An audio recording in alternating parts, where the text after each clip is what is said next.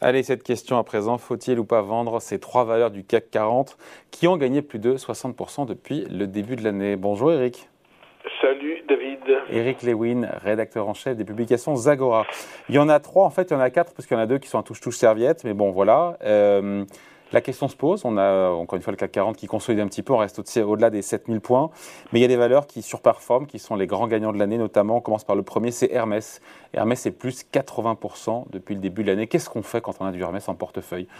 On conserve parce que voilà, il y a du potentiel. On renforce, on achète plus, ou on se dit ben, peut-être qu'il serait temps de vendre? Difficile bah, de vendre Hermès. Hein. Euh, tous les 100 euros, on se dit il faut vendre, il faut vendre, il faut vendre, et puis le titre n'arrête pas de, monter. Il faut dire que les performances économiques euh, sont sensationnelles, croissance organique au-dessus des 30%, on a une marge opérationnelle au-dessus des 40%, toutes les zones sont en croissance, vous avez le petit joker qui est l'entrée possible dans l'Eurostock 50 dès le 1er décembre prochain, vous avez Bain qui estime que les ventes mondiales de produits de luxe pourraient atteindre 283 milliards d'euros cette année, ça fait une augmentation de 4%, non pas par rapport à 2020 mais par rapport à 2019. Franchement, le principal métier d'Hermès, maroquinerie, sellerie, c'est 50% du chiffre d'affaires, plus 46% sur 9 mois. Très honnêtement, euh, acheter Hermès au cours actuel, non, mais le vendre à découvert, un suicide. Et il faut conserver parce que la valeur a ce que l'on appelle du pricing power, c'est-à-dire que quoi qu'il arrive, ad vitam aeternam, les gens achètent de l'Hermès, même si la société décide d'augmenter euh, ses prix. Donc moi, franchement, sur Hermès, ok, c'est cher, mais c'est quand même un dossier sensationnel. Je crois que ça vaut 160 milliards de capitalisation boursière. Surtout pas de vente à découvert, parce que là, euh, l'effet peut être dévastateur. Pour ceux qui en ont, qui gagnent déjà beaucoup, il faut peut-être vendre la moitié. Euh, pour ceux qui n'en ont pas, peut-être attendre une baisse de 10% si jamais elle arrive. Enfin, franchement, on dit ça, et franchement, elle arrive rarement. C'est vraiment la sublime société par excellence. Ensuite, il y a Société Générale, plus 70% depuis le début de l'année. Qu'est-ce qu'on fait sur la valeur bancaire? Bah écoutez, euh, en fait, l'action la, n'avait rien fait les années précédentes. Là, ce qu'on voit, c'est que les résultats sont, sont, de mieux en mieux. On a eu, par exemple, sur le troisième trimestre, une hausse des revenus des activités de financement et d'investissement, une baisse des provisions, un doublement du bénéfice net qui est passé de 862 millions d'euros à 1,6 milliard. Ça a explosé le consensus. Ce qui est d'intéressant sur la Société Générale, c'est que même si l'action a fortement monté, elle est, elle est encore très, très attractive, pardon, un PER de 6, une énorme décote par rapport à un actif net de 57,80 euros par action, et puis surtout, Frédéric Oudéa a décidé de choyer euh, ses actionnaires, distribution attendue d'un dividende de 2,03 euros par action, programme de rachat d'actions de l'ordre de 470 millions d'euros. Moi, je pense que si on pense comme moi et comme quasiment toute la planète financière que les taux d'intérêt vont remonter, eh bien, il faut avoir de la Société Générale. Je pense qu'il y a encore au moins 15 à 20% à gagner sur ce dossier. Je le répète, c'est pas très cher. PE entre, entre 5 et 6, selon qu'on soit optimiste ou pessimiste sur les prévisions 2022. Donc, Société Générale, on peut encore y aller. Bon, il nous reste Capgemini et Dassault Systèmes. On parle des deux parce que les deux sont aux alentours de 60% de hausse depuis le début de l'année. Qu'est-ce qu'on fait sur ces deux dossiers? Alors, euh, on va commencer par Capgemini. Euh, c'est la Rolls des éditeurs de, des, sociétés informatiques, des ESN. Euh, tous les feux sont ouverts. Euh, progression de 13,6% du, du, chiffre d'affaires sur le troisième trimestre, prévision annuelle relevée pour la deuxième fois, on aura un free cash flow d'un milliard sept, une marge opérationnelle supérieure à 12,7%, une croissance du chiffre d'affaires entre 14,5 et 15%.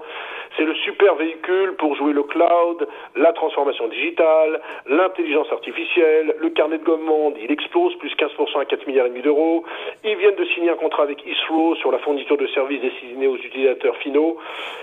Maintenant, le petit X, c'est que ça vaut 22 fois euh, les bénéfices. Alors vous allez me dire, oui, c'est cher, sauf que Accenture, c'est 27 ou 28 fois. Donc moi, je pense que sur Capgemini, c'est pas fini. On peut viser encore une hausse de 10%. Alors c'est vrai qu'en ce moment, avec la, la hausse des taux, notamment aux États-Unis, il y a eu un, un pain sur les valeurs tech et qu'on peut se dire que ça va venir sur Capgemini, peut-être, peut-être que ça peut venir, mais moi je, je trouve que le dossier est quand même euh, est quand même ultra solide à tous les points de vue. Euh, c'est une valeur incontournable pour jouer euh, la, la digitalisation de l'économie mondiale qui n'en est qu'à eh, dis donc Eric, c'est un peu c'est un peu l'école des fans aujourd'hui, non? Il bah aime tous les dossiers. Non, mais c'est attendez, franchement, quand vous voyez les rentas, quand vous voyez des boîtes qui, qui relèvent leurs prévisions euh, deux fois dans l'année, et moi, j'ai pas envie de vendre. Pourquoi voulez, pourquoi voulez-vous? La, problématique qu'on a sur les marchés financiers, c'est que parce qu'une boîte a perdu 60% depuis le début de l'année, euh, il faut absolument l'acheter. Et puis parce qu'une boîte a gagné 70% depuis le début de l'année, il faut absolument la vendre. Vous voyez ce que je veux dire? C'est le raisonnement classique. Mais quand vous avez des fortes croissances, quand vous avez des fortes rentabilités, ben, franchement, moi, moi, j'irai pas contre le marché. Ça reste des, des, des, des, super dossiers. Et on va finir, mon cher David, par la Rolls. La Rolls ou la Bentley, parce que je sais que vous préférez Bentley, de l'édition de logiciels avec Dassault Systèmes. Euh, écoutez, en marge de la publication des résultats trimestriels, ils ont révisé à la hausse les objectifs annuels, croissance attendue du chiffre d'affaires entre 10 et 11 ils vont dégager cette année une rentabilité opérationnelle de 34 à 34,1%, c'est-à-dire qu'ils vont exploser les 32% de 2019. Ils ont plus d'un milliard d'euros de trésorerie. Ils surfent numériques de la société. Ils étaient absents du secteur de la santé, d'Asso Systèmes. Ils ont acquis Medidata il y a deux ans qui leur a ouvert les, portes de ce secteur de la santé encore très très en retard en termes de numérisation. Bon, je vais vous faire plaisir parce que vous avez envie que je sois un peu négatif. C'est vrai qu'à 50 fois les bénéfices, on ah. peut peut-être attendre une petite consolidation avant de, revenir sur, sur Dassault Systèmes, parce que c'est vrai que le, titre a explosé et qu'il est vraiment cher. Mais là encore, sur les quatre titres dont je vous ai parlé, interdiction de vendre à découvert. Franchement, ce sont des super valeurs et euh, elles Et sans vendre à découvert, le fait décréter un peu ces, euh, gains oui, on peut vendre la moitié, mais tout, tout, dépend à combien on est rentré. Mais écoutez, moi je pense que sur les marchés, si on doit faire un, peut-être quand même un bilan sur les marchés, parler des marchés, moi mon feeling quand même sur les marchés, c'est qu'avec la crise sanitaire qui repart en Europe, on a, on a parlé abondamment de l'Autriche et de l'Allemagne, avec les tensions inflationnistes qui sont persistantes, on peut avoir quelques secousses sur les marchés d'ici la fin de l'année. C'est-à-dire que je, je, pense que la hausse qu'on attend traditionnellement en fin d'année, l'habillage de bilan a déjà eu lieu, et donc dans ces conditions, si vous voulez une réponse un peu à la normande, je pense qu'il ne serait pas illusoire de vendre 50% euh, des quatre positions à condition qu'on soit en net plus-value depuis le début de l'année. Il faut savoir prendre ses bénéfices. Voilà, maintenant, pas plus, parce que si la baisse a lieu, on vaut quoi On vaut 7000, 7020.